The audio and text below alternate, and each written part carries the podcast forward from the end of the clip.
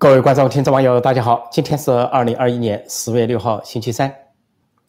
习近平快两年没出国了，现在看来决定呢这两年不出国，因为今天呢，呃，中共的政治局委员杨洁篪和美国的国家安全顾问沙利文在瑞士苏黎世举行了一个会谈。这个会谈呢达成一项成果，就说在今年年底前实现啊美中两国元首的会谈，但是会谈形式已经确定视频形式，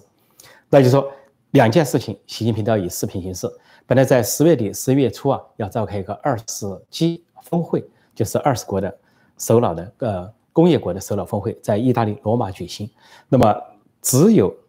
呃中国的国家主席习近平现在通过外交部通知呃罗马方面说，习近平以视频方式参加，不到罗马。其他领导人都会云集罗马，到达罗马，就说罕见的。啊，缺席一个人，而这个人在唯一一个人的视频上参加。那么现在如果再传出啊，拜登跟他的会见也只是视频方式进行的话，那么就说到今年年底，习近平都不会出国。那么他是在去年一月份到访了缅甸，当时兴冲冲回国，却得了一个雅号，叫做“粪坑”，因为缅甸的英文报纸把他名字翻译错了，翻译成了“粪坑”。那么之后再过一年，缅甸发生了政变，那么为缅甸军政府背书，是不是对那个？缅甸呢，民主报纸的报复啊，这个不得而知，啊，总之呢，现在看来两年没出国，但中国方面的理由呢，给出的理由好像是疫情啊，大瘟疫还没有过去，习近平出于健康和安全的考虑不出去，但这只是一个托词，一个借口，实际上只要打了疫苗，只要戴口罩，只要这个不握手、保持距离、勤洗手，这是不大，都知道这没有什么大问题。而习近平，假装身体很好，那么真正的问题就是他不敢出国，因为明年呢面临二十大，要他要博连任，那么党内其他各派阻击他连任，并不一定同意他连任，那么他国内又情况紧张，不断的发生什么暗杀、刺杀、谋杀、政变这一类，那么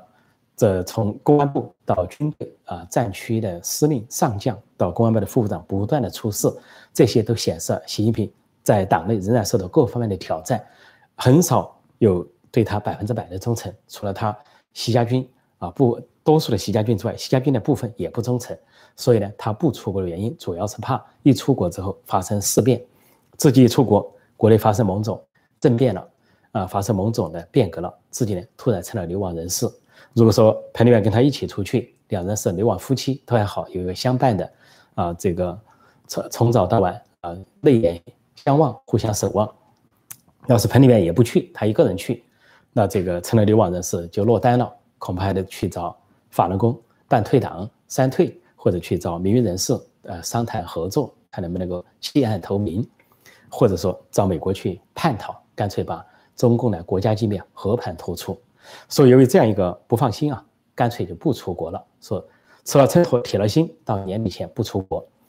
那么这个习近平呢，最近。啊，对，玩那个悬崖战术，看去似乎成功。就是大家都知道，在中共国庆期间，啊，中共对台湾呢展开了史无前例的，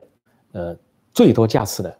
战机威胁，说在五天之内达到一百五十架，有的说一百四十九架次，极限威胁台湾。这个威胁的结果呢，是引起国际震动。啊，后来拜登说他跟习近平之间有台湾协议，说习近平不至于越过那个红线或者协议。那么紧接着，美方就安排了星期一是这个贸易谈判代表戴奇发表了一个讲话，并且说要跟刘鹤通话。另外呢，星期三今天就安排了国家安全顾问跟中国的政治员杨洁篪会谈。这怎么回事呢？实际上是习近平的悬崖战术有点成功。什么叫悬崖战术？金正是老师，金正日是他的老师，金氏父子是习近平的老师。习近平师仿金日成、金正日的悬崖战术。这个悬崖战术，简单的说就是这个跳高啊，跳高运动加悬崖战术，就是金正日到金正，如果说得不到国际承认，得不到美国的承认，美国不愿意理他，或者说经济困难，那么就要第一个动作去搞韩国，给韩国制造什么天安舰事件，或者是延坪岛炮击，搞韩国。第二个就是搞核试爆，给人的感觉就是站在悬崖上，我要跳高，我要跳岩，而且我不仅要跳岩，要自杀，我还抱着一个人自杀。我抱着韩国一起自杀，你理不理我，管不管我？然后这个美国政府从呃克林顿到小布什，到后来这个奥巴马，到现在的拜登，那么就还不得不理你既然是要自杀要跳高，而且要把我的朋友给掐死，韩国，那当然我就跟你谈一下，或者是给你安抚一下，给你点粮食，给你点石油，安抚一下，让他不要太跳得太高。同样道理啊，现在中共习近平也玩这一套悬崖战术，这个美国不理他啊，美国不改善美中关系啊，新冷战或者是包围，他就跳高，跳高呢，第一第一招就学这个北韩去恐吓南海，进攻南海。中共呢就有一个对象，就是台湾，去恐吓台湾，霸凌台湾，欺负台湾，以大欺小，恃强凌弱，摆出一副极严施极限施压，随时攻打的样子。你理不理？理不理？就是拿出一个人质勒住人家的脖子，勒住人家的脖子。叫其他人拿粮食来，拿钱来，否则把这个人质给干掉。那么其他人为了救人质，那只好就对绑匪妥协一下。呃，习近平也是跳到悬崖边要自杀，啊，要跳高要自杀，你管不管？我不想自杀，抱着台湾一起自杀。那么美国出于对从韩国到台湾，那出于盟友，那要帮一把，不能让他陷危险之中，所以呢就安抚他。所以就出现了连续美方三个紧急的表态，一个是拜登突然表态。说他跟习近平通话有一个台湾共识，说他认为习近平不会越过这个台湾共识。那么很多人就联想到说，九月九号习近平跟拜登有个通话，我是在那里通话中没有公布的秘密通话部分有一个台湾共识。但是我个人认为，这个恐怕在这次台湾受到极限施压的时候啊，美国总统拜登跟习近平启动了紧急热线，因为中美之间有紧急热线，当双方面临擦枪走火。濒临啊，这个最后一刻的时候，启动元首紧急热线通话，说这怎么回事？你有什么动作？呃，了解一下，呃，能不能停下来？我估计是拜登在夜半时分给习近平打了紧急热线电话，让习近平接起来了，然后双方在口头上达成了一致。这个所谓元首热线，不管是九月九号达成的，还是这次热线电话达成的，无外乎两条。拜登这边就表示承诺，我的一中政策并没有改变，就是我并没有说支持台湾独立。那美国的一中政策跟中共的一中这个一中原则是两码事。因为美国的一中政策无外乎说一个中华人民共和国，一个中华民国，说是两岸同属一个中国，希望呢和平解决争端。中共的一中政策是号称台湾是中华人民共和国的一部分，这是不符合事实，也不符合历史事实。一个一个中国一中政策各自解读。那么的这个台湾共识，那习近平承诺什么呢？就是只要美国没有去支持台独，或者是没有。大幅度提升啊，美台关系上，习近平下不了台。那么习近平呢就说：“我只是下下台湾，我没有攻打台湾的意思。”另外呢，习近平呢是要勒索改善中美关系。这个勒索就跟北朝鲜一样，要得到美国的承认，承认我金氏政权，承认不要推翻我。那习近平也是要强迫承认改善中美关系。这个中美关系，他的梦想是改变了从前那个样子。那么，呃，改变不了从前那个样子，至少恢复一些交流和会谈。说这个拜登表态之后，迅速的安排了两场秀，一个就是美国贸易代表戴奇发生了，戴奇说盘点了中美之间第一届贸易协定，就是川普政府跟中国政府、中共当局所签订的，就表达了四条意见。一条意见就是说，中国呢没有完全遵守呃第一呃第一届的贸易协定，因为承诺采购两千亿美元呢，只完成了百分之六十二，就中共是不会啊信守承诺，但是美国要通过其他方法跟他谈，就表示要跟刘鹤通话。来沟通。第二条呢，这个戴奇啊就表示说这个呃大意说是要通过这个呃不是脱钩的方式，大概说不是脱钩，不寻求脱钩，而是寻求呢双方这个管控一些分歧，比如说是要呃说是在跟自己和自己的盟友啊要建立世界规则，进一步的建立规则，要让中共遵守国际规范，然后又说到要通过动用所有的工具。啊，让中共这个停止它不公平的贸易方贸易措施，还有就说是啊，中国的这个不公正的贸易啊，是危害了美国的产业和造成了失业，所以这要跟中共讲清楚。说这里面有软有硬啊，软的一面呢，硬的一面就说是要继续让中共遵守国际规则，但是过去很多年、几十年都这么讲没起作用。软的一面就说不脱钩，这让中共放心啊，中国很怕脱钩。另外还提到说对。啊，川普建立的关税要进行反思，说关税呢不一定有利于美国的商家和产业，或者部分的商家产业不利，说不排除未来可能要取消一些给中共商品增加的关税等等。这个戴奇讲的这个话受到美国媒体的炮轰，美国媒体部分共和党、民主党部分左右炮轰他，认为他是软弱、绥靖主义，啊，说是对对中共示弱啊，没有，而且不具体，没有任何具体措施可以约束中共，这就等于说回到了以前奥巴马政策时代。所以这个拜登在做了这番表态之后，是在美国国内可以说啊，并不日子并不好过。然后还要跟这个刘鹤去通话，那进一步的建立沟通，实际上这是中共的一个安抚，在外贸上的一个安抚，贸易政策上的安抚。接下来就今天星期三来了一个重头戏，就安排杨洁篪政治局委员和。国家安全顾问沙利文在瑞士啊苏黎世会谈，这个会谈呢是闭门会谈，在机场酒店，六小时闭门会谈，没有对外公布究竟谈了什么。但是谈了之后呢，双方各自发表了声明。中国的声明就通过新华社的通稿来表现，这个通稿无外乎讲了一些大话，中美之间不应该冲突，管控分歧，应该合作，啊，然后又说是杨洁篪重申了什么涉港、涉台啊、涉疆、涉藏，还发明了一个词叫涉海，也就涉及南海。还有人权等议题上不让步啊，让美国不要干涉内政。里面只有一个有新意，新意就是说，杨洁篪在这里强调说，中方不同意用竞争二字来定义中美关系，啊，似乎呢只能美国只能跟他合作，不能够竞争，因为他竞争不过美国，美国有广大的盟友，中共几乎没有盟友，一竞争中共肯定失败。但是这边美国白宫发表的声明呢，仍然用了竞争二字，竞争这个词，说是这个沙利文，呃，这边发表的声明就说。跟这个杨洁篪坦诚不公的不公的进行了交谈，关于就台湾、香港、呃新疆、西藏还有人权等问题，都进行了坦率的交谈，希望中国呢有所改变。另外呢，就提到说，这两个大国要以负责任的姿态来这个，呃管理竞争，就说了是竞争，但是负责任的姿态来管理竞争，避免竞争变成一个冲突。另外，这敲定来说，两国元首今年底之前要举行一个会谈。这个会谈形式就确定了视频形式，显然不是拜登要视频，拜登都出去过很多次了，去欧洲开会，跟俄罗斯领导人会谈，跟日本领导人、跟韩国领导人啊，跟欧盟领导人、跟北约领导人会谈都是现场会谈，不是视频。显然是习近平方面的要求，视频会谈，所以就敲定了。那么就相当于降温，说这个悬崖战术暂时奏效，中共对台湾的极限施压稍有收敛。收敛了一点，中国也的确不是想真打台湾，因为他这次派的一百五十架没有跨越海峡中线，没有挂弹飞行。那么说到这里呢，这个中国呢现在对这个澳大利亚开始示弱了，中国缺电没煤炭，两个迹象，呃，熬不住了。澳大利亚煤炭有几个船一直被挡在海外，不让靠岸，中国不让它靠岸，不让卸煤。但是九月份九月底的时候，悄悄让它靠岸了，就这个几艘澳大利亚的船满载煤炭，在那等了很久，就发现那个吃水的深度啊。这个改善了，原来吃水很深，现在吃水很浅，泄煤了，泄了多少呢？说泄了四十五万吨，这个澳大利亚煤啊是优质煤，四十五万吨，当然减不了中国的燃眉之急，但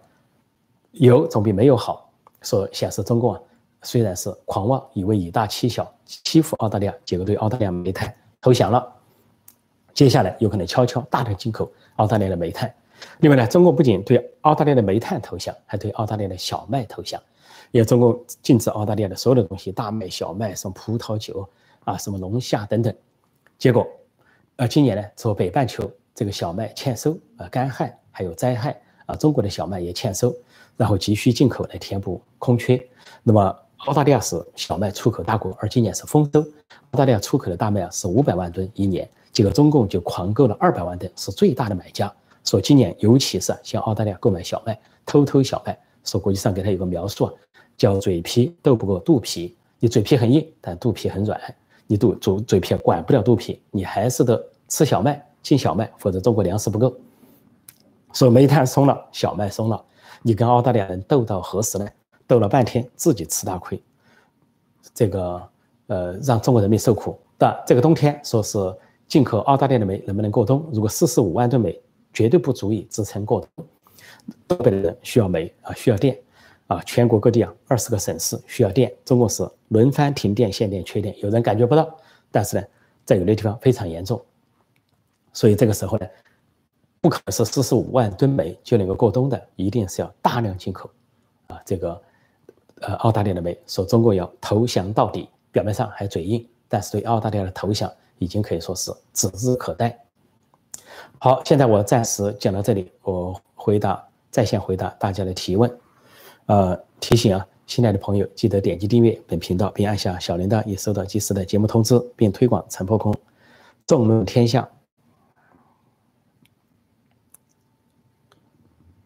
嗯，看看大家有什么提问哈。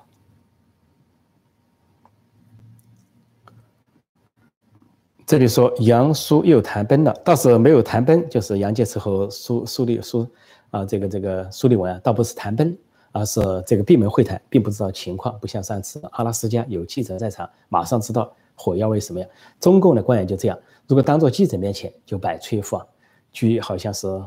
桀骜不驯啊，漫天要价。一副疯狂的背背景啊！中国人不吃你们这一套。结果杨洁篪的女儿和老婆都在吃美国的，吃美国的饭，炸美国的锅，因为女儿和老婆都在美国。但关起门来又说软话。上次阿拉斯加关起门来，他马上去问人家国务卿布林肯，说请他去访问中国，啊，这个能不能去访问中国？布林肯说啊，意思说知道了，嗯，好，知道了。他一说你那意思是不是要去了？是不是答应了？这个布林肯说：“我只说我知道了啊，知道了就是知道了，没有说就是答应的意思。说这回关起门来，可能这个杨洁篪有很多的示软，给美国讲，你们只要这样，只要不这样，只要不那样，怎么样，给个面子。我们习近平要争取明年连任，美中关系啊是重中之重，他处理好中美关系，在党内能得分。所以我估计啊，根据这个情况来看啊，习近平有可能争取啊在十一届六中全会前跟拜登会谈，因为十月底有一个 G 二零峰会。”呃，罗马他会亮相视频形式，之后呢，十一月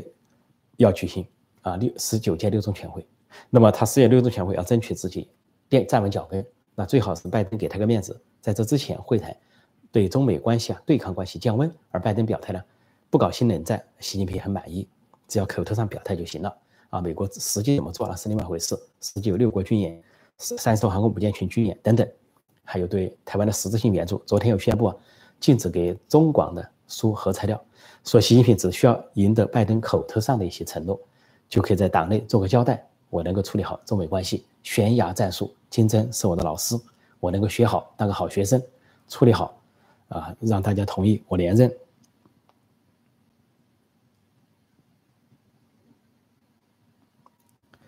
呃，这里说川普的推特账号恢复了，我还没注意到哈。这个说打官司，川普是这个社交媒体封锁他的账号是要打官司啊，以官司的方式来取得。不过最近呢，脸书是一个接一个的事故出现事故，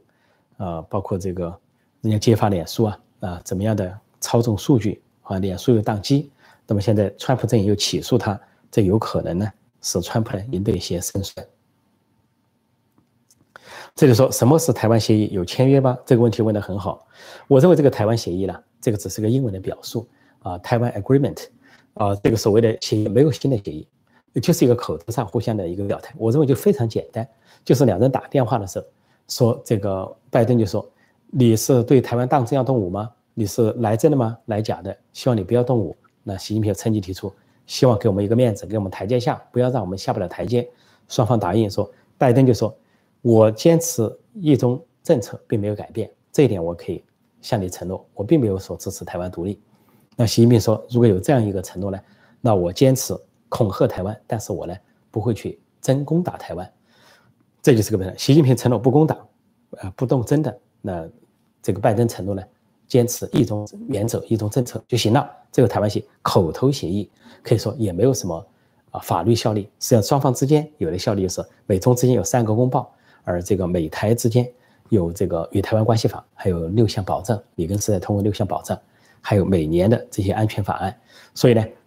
拜登也就是给习近平一个面子，或者民主党给中共一个面子，就是稳住局面，希望他不要动真格。但中国的现在实力不够，他知道一打跟美国打打不过，单独打台湾他敢打，但是美国一定会介入，他要稳住台湾，他就拿美国也做一个面子，意思就是说，要不是美国在旁边看着劝着我，我真动手了，就跟在街上。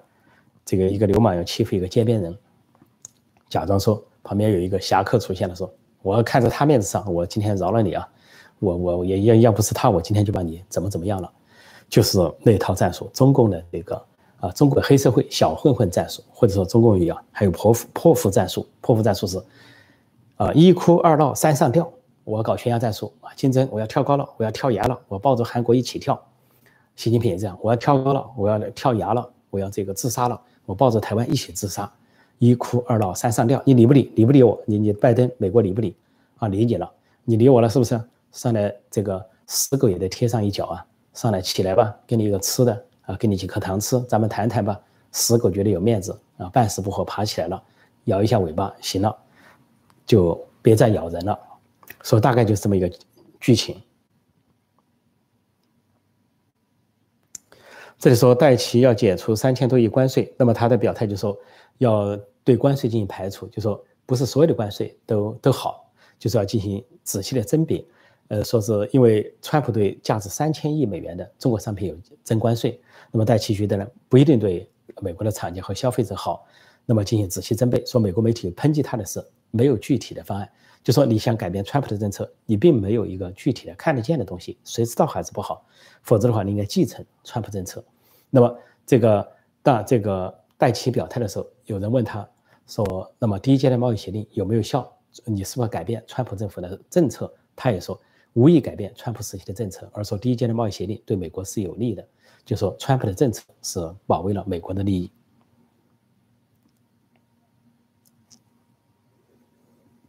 嗯，这就说。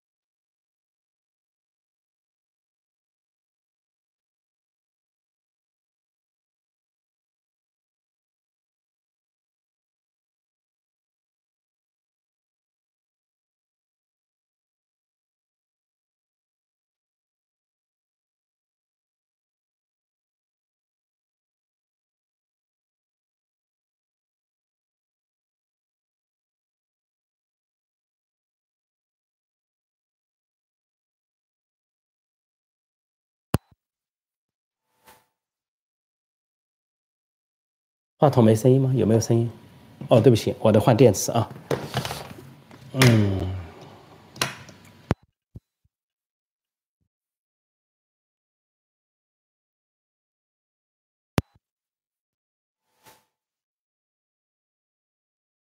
哦，现在有没有声音？对不起，刚才是这个话筒没声音，是因为啊，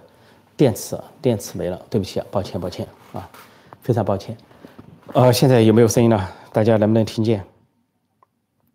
有了有了，呃，对不起对不起，那么现在把我刚才的问题重复一下，赵薇怎么样？我说赵薇啊，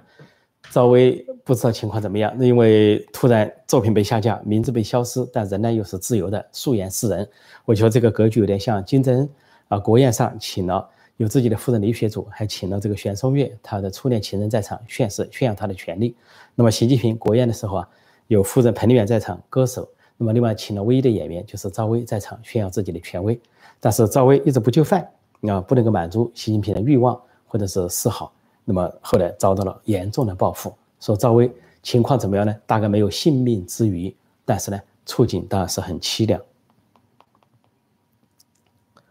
啊，对不起啊，这个不是被黑了，是 没电池了，要检查一下电池。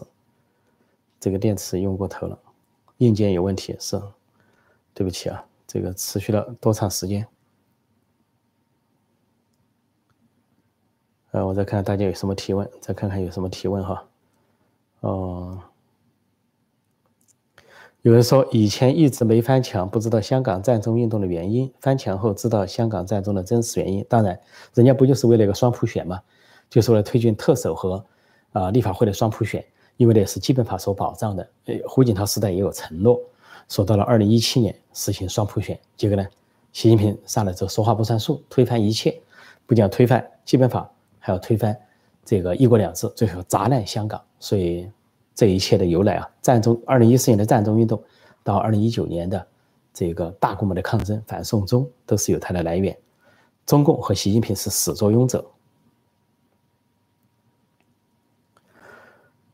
这里说这个，呃，一尊对金正恩有多羡慕，有样学样。没错，今天所有看到这些方式啊，这个从从这个外交上的悬崖战术、跳高运动，到这个国内的这种闭关锁国，到这个唯我独尊、一党专政加一人独裁，强调红色基因，再到这个对歌星影星这个处理手法上，都可以看出金正恩的痕迹。一个六十多岁的人，以一个三十多岁的人为师，真是不耻下问啊！谦虚谨慎，见教见操，这是一个什么样的精神？虚怀若谷也不简单。但是习近平的虚怀若谷居然只针对金正恩一人，对我们中国人就板起一副面孔，高高在上，权力傲慢，经常是背着手，挺着胸，昂着头走路。只有对金正恩一个人啊，去客客气气，呃，私底下非常羡慕金正恩，以他为师。他太羡慕金正恩了。金正恩世袭三家世袭，金正恩之后还要传给他的儿子或者女儿啊，他的。要遇到了自己身体不好，他妹妹妹出来给他打理，那么江山永固啊，长白山啊，白头山的血脉啊，金正恩、习近平羡慕的要死，羡慕嫉妒，但是不恨，因为呢，人家是宇宙无敌大将军，习近平怎么办？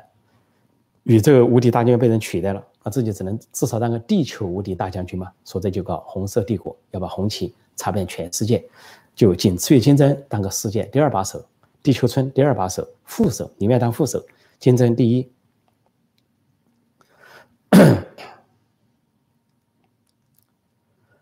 这里说，我的同学出了国一年都可以完全不看墙外信息，回国的时候更红了。那有可能，呃，有有一期这一生被洗脑洗到彻底的时候，哈，他出国一年没有用，一年、两年甚至五年，他看的还是国内的网站，看的还是简体字的东西，然后看的就是那些什么呃人人网啦、华人资讯网啦等等，看的都是接近于红色的。呃，要么就是中国国内的一些东西啊，这个啊，新浪啊，网易，啊，腾讯啊，就这些东西，说看来看去，他也没被洗脑。反过来，他认为哦，中国现在有高速公路、高速铁路、高楼大厦啊，到处壮观，他就从外表上去感受，还觉得哎，这西方发达国家外表上还不如中国。到了台湾，还觉得台湾的城市还不如中国城市建设，然后就开始好像看低别人了啊，看香港人也没多少钱，骂人家什么穷什么了啊，A、B、C 三个字母选一个字母。啊，澳大利亚啊，觉得人家这工薪阶层、中产阶级也不怎么样，要骂人家穷什么了？也 A、B、C 选一个字母，甚至在澳大澳大利亚啊，在加拿大开豪车炫富，留学生啊，要骂这个香港学生穷什么了？A、B、C 选一个字母，所以这些人呢，浅薄到那个程度，就是有真实的信息、真相或者全面的信息，他都不去看，叫做捂着耳朵以为听不见，捂上眼睛以为看不见，这就是六四那首歌曲所唱的那样。啊，历史的伤口。金正在国内是屏蔽处，金三胖啊，金三胖是屏蔽处，因因因经提个抗议，不要金三胖，没有声音了，现在没有声音了，现在有了吧？声音有吧？现在怎么还有一个人说没有声音？应该是有。这里说西皇目前正与赵薇享受两人世界，没空出国，但这个幽默也是。有点意义，那很难说。他自然既然权力这么大，既然权力这么大，赵薇现在又这么落魄，素颜示人，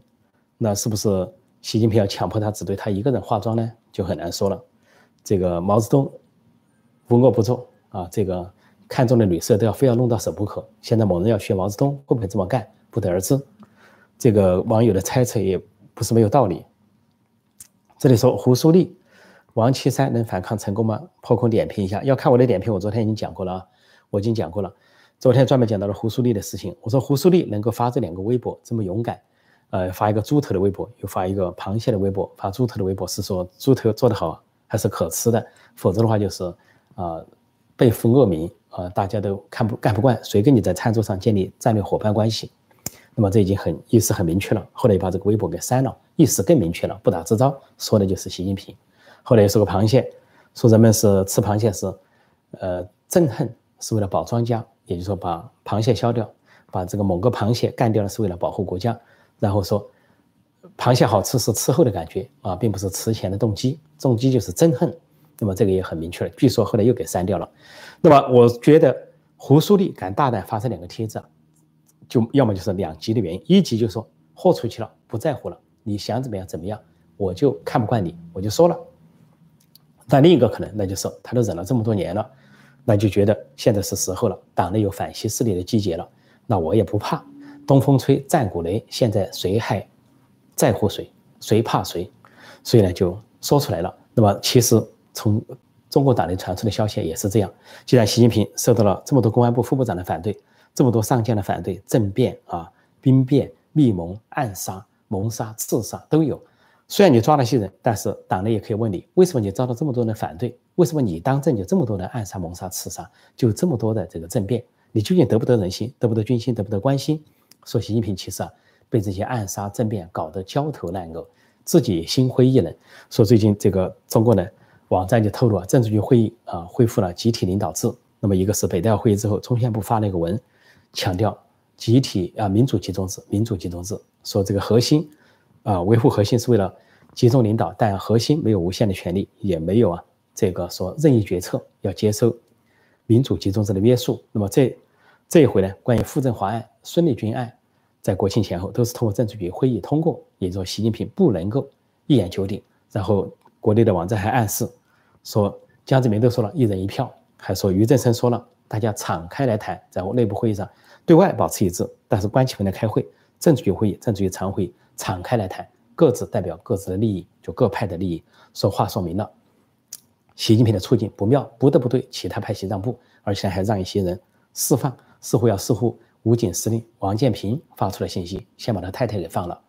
然后似乎要释放三鹿公司的董事长啊田文华，臭名昭著的田文华也要释放，要讨好一些人，无期徒刑也要释放。说这里可以看到，习近平处境不见得好，不是党没党报塑造的那么好，又不敢出国。更加证明了这一点，危险的很。所以呢，大概胡苏立不在乎了，不怕了，就是那句话：“东风吹，战鼓擂，如今还有谁怕谁？干吧，大家摊牌干啊！”今年十一届六中全会前，明年二十大之前，恐怕有所摊牌。我之所以延长几分钟呢？刚才因为这个话筒出了问题啊，停电，所以我们就补上大家的时间，补上大家提问的时间。这时候破空比小粉红更红，天天看新闻联播，我真是没看新闻联播，抱歉啊。偶尔呢，为了做节目呢，扫一下新闻联播的标题，呃，真没看新闻联播，是太抱歉了。但是感谢这位同志关心，呃，这个说全国再停电，新闻联播要照样放。人家说了，人家就说了嘛，什么都可以接受，新闻联播不看，就是没有了幸福的生活。说习近平还要接着挺下去吗？就这样下去吗？有可能啊。只要脸皮厚、心肠黑，符合中南海厚黑学，啊，他是要挺下去的，要挺下去的。中南海厚黑学，中南海厚黑学，有人总是想不挺下去的。权力最大，一切为了个人的权利，啊，一切为了宝座。这里说傅政华被拿下，有说是反西势力发力，与破空的意见不一致，这个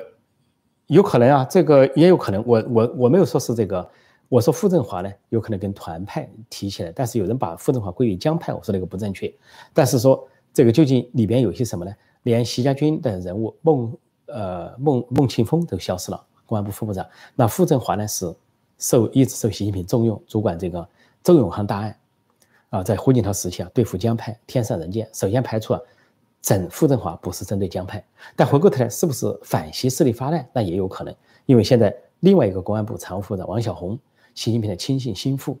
啊，说是要提升的这个人物呢，现在在网站上也逐渐被揭发出一些丑闻，说傅政华是库里，王小红也是库里，说王小红作为库里啊，比傅政华更残暴，说现在对王小红不利的消息已经出来了。那习近平本来是要提拔王小红当公安部长，提拔陈毅新当政法书记，那么但是现在网上开始爆王小红的料，恐怕是有所来源，反西势力在行动。回头有王小红的料，我再跟大家再评评判。这里说，我就想不通那些上过大学的还是自干五，自干五就自带干粮的五毛。呃，自带概念的五毛呢，这个上个大学跟不上个大学真的没关，但文化高一点好一些。但有人上个大学之后，因为从小学、初中、高中就一路一路洗脑过来，一路脑残过来，也许到了大学更脑残，甚至有人出了国一两年他还脑残，带这个残废的头脑出了国，又带这个残废的脑袋脑袋回去了，白出国一趟，回去之后还假装说啊，就是我的祖国好，一口一个祖国，好像全世界都不好。呃。这里说王岐山不摊牌，肯定没好果子吃，只有反西是一条出路。我想呢，王岐山呢，你要说他通过政变的方式，通过暗杀谋杀的方式，这个反攻呢，倒不至于。但是，共产党内部按照他们这个说法，有民主集中制，有这个政治局的会议，有政治局常务的会议，有北戴河会议跟政治老人，大家关起门来坐在一起的时候，还是无话不说的。那么，根据内部的人士提供，也是这样。并不是党媒党报所塑造的，由习近平一个人说了算。那是党媒党报在中宣部黄坤明掌控下，或者王沪宁极左路线掌控下，要这么塑造，以表现出啊所谓的集中统一领导。但是关起门来，大家该说什么说什么。这就为什么看出李李克强在很多问题上跟习近平不同调，也可以看出这个王岐山呃跟习近平渐行渐远。现在中共高层除了栗战书这个讲讲不了普通话，这个土得掉渣的。这个河北人啊，掉渣的土的掉渣的这么一个土人，开始跟着习近平之外，其他人或远或近，都跟习近平疏远了。当然还有韩正是一个风派，现在受到习近平重用，是习近平唯一重用的江派残余。其他人几乎都处在习近平的对立面，所以习近平在高层，在政治老人那里日子并不好过。所以越是啊高处啊，按照他母亲讲的，高处不胜寒呢。好，我尽量把刚才这个停电的时间给大家补起来哈。国内停电了，我这里 个人也停电了，受到影响波及了。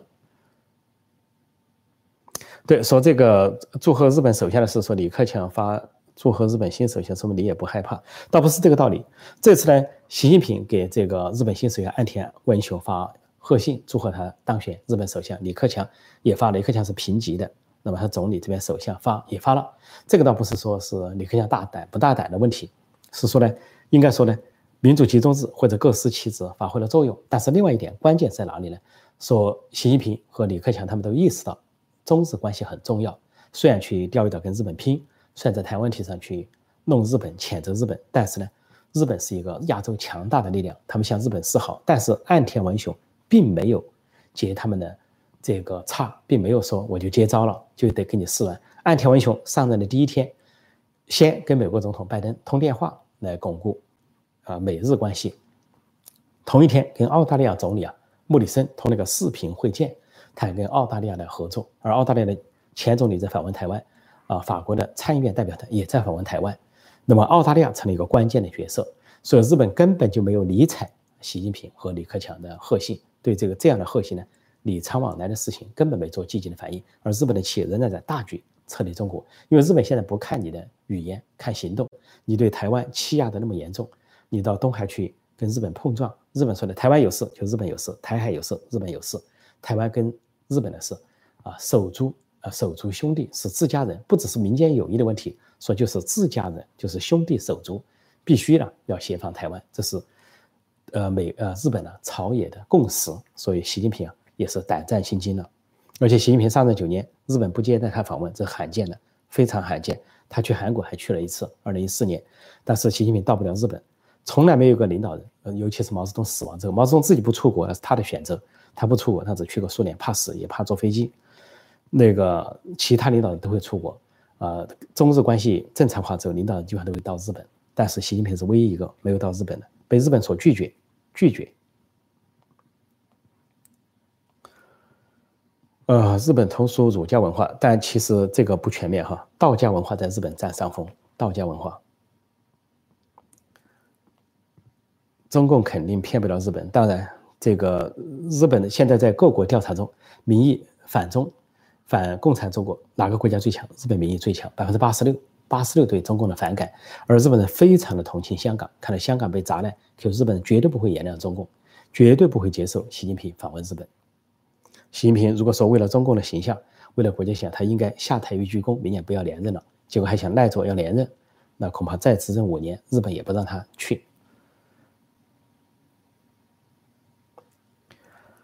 这里说飞一百架军机能救一百个家破人亡，恒大一个都不敢救。哦，对了，说到这个军机啊，一百五十架军机扰台，人家算了个账，呃，在五天之内耗资啊，耗费了一亿多美元啊，各种油费啊，各种行程。另外呢，所耗的这个能源呢，可以提供中国五十将近五十六万户家庭用电，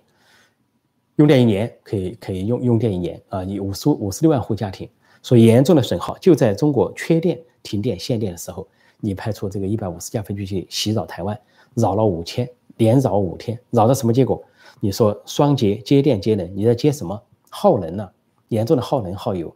而且这个飞机也在损耗之中，啥没得到？你台湾打下来了吗？也没有。你是呃这个去满载而归吗？在台湾掠夺了吗？也没有。就是耗能耗油，所以这个沉重的代价都是老百姓的血汗钱了。所以一方面在停电整老百姓，另一方面在消耗能源。啊，这里说 F 三五 B 首次在日本航母上起降，最近这几次个事件呢，一个是美国的 F 三五 B 最先进的隐形战斗机在日本的航母准航母出云号上起降，而且这回呢，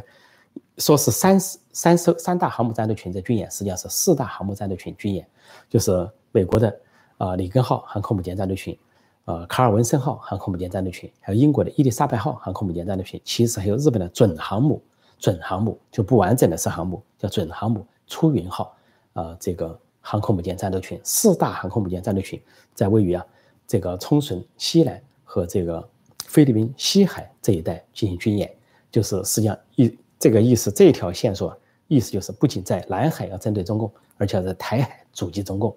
所以这就是中共对台海不断的施压、极限施压的时候，美国、日本各国做出的实际的动作。我不用口头上跟你逞强，你跳高。你要跳崖，你要自杀，你要搞这个，呃，这个悬崖战术。但是呢，我们用实际行动来回应。不仅有这四大舰队的联合军演，还有六国联合军演，包括美国、日本呢，这个呃，啊，这纽西兰、荷兰、加拿大等等六国军演。说如果加上本地两国的话，随时都可以凑八国八国军演。但美国、日本还有其他很多动作，其中就包括说，在日本的准航母上首次体现了。美国的 F 三五 B 战斗机，这就把美日融合、美日英啊、美日法各种啊西方国家，还有德国的军舰等等融合训练、融合的防堵中共连为一体。如果习近平真要蠢动的话，那受到的就不是八国联军、十一国联军，恐怕是数十国联军，甚至八十国、甚至一百一十国联军的教训和惩罚。所以他如果敢挑起台海战争或者第三次世界大战的话，说习近平是虚张声势，是为一切为了他明年连任，所有的目的都是这样。对台湾的挑衅，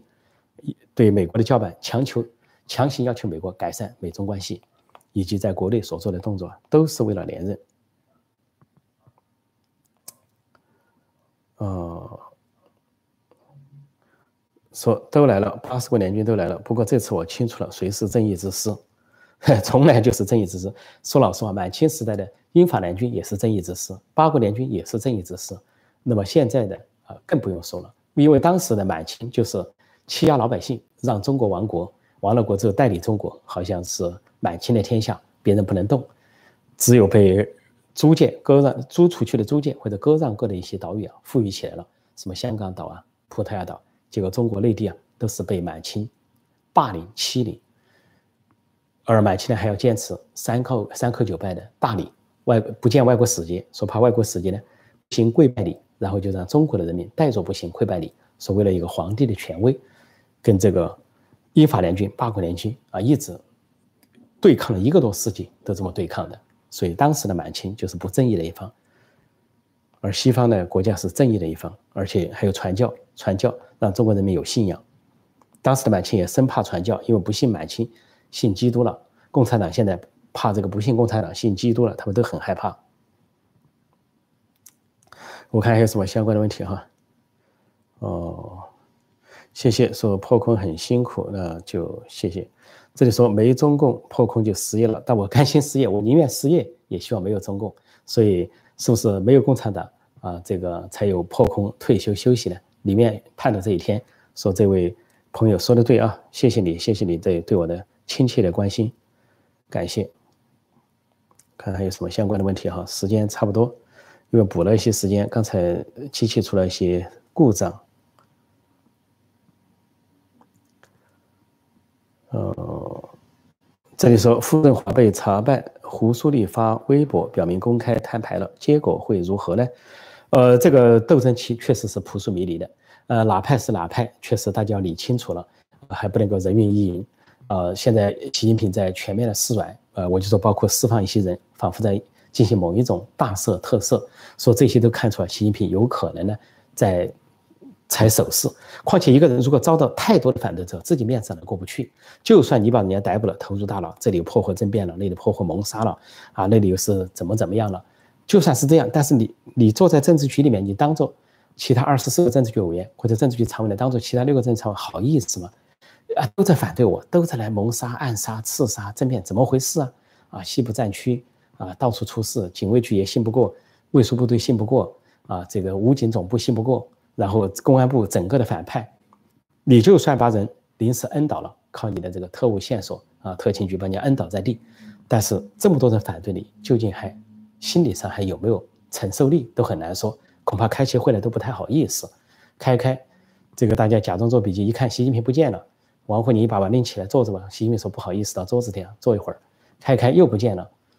那个所以李克强也把他拎起来。习近平说哎不好意思，太累了，到凳子底下休息了一会儿。就我觉得，一个人呢，人贵有自知之明，啊，知己者明，知人者智，有自己之明呢，才算是一个比较正常人。所以，按道理没有连任的资格了，即使退下去，退一步海阔天空，我还是这个说法。我看时间差不多，可惜什么波西来，波西来，呃，波西来的情况呢，有可能，这个党内斗争的结果呢，习近平如果让步的话，也就是保外就医，但是他不见得就敢。把波西来这个完全放了，你完全放了的话呢，有可能是放虎归山，对习近平不利。因为波西来也是太子党。这里说让中国猛跳吧，他会明白一切的。就是 这个苏联的这个共产主义作家高尔基说的，让暴风雨来得更猛烈些吧。华春莹照抄，华春莹这个抄作业说让暴风雨来得更猛烈些吧。现在呢，这个习近平抄金正的作业，金正跳高，猛烈跳高，金正悬崖战术，激烈的悬崖战术。现在习近平心领神会，学到家了，跳高运动把跳高运动进行到底，把悬崖战术进行到底。最近似乎对美国有一点奏效啊，但是啊，美国在实际行动上恐怕还是不会放过中国一马，就跟对北朝鲜一样，实际行动上不会把北朝鲜放到国际社会。好，今天我就暂时讲到这里，感谢各位的光临，谢谢大家的收看收听，再见。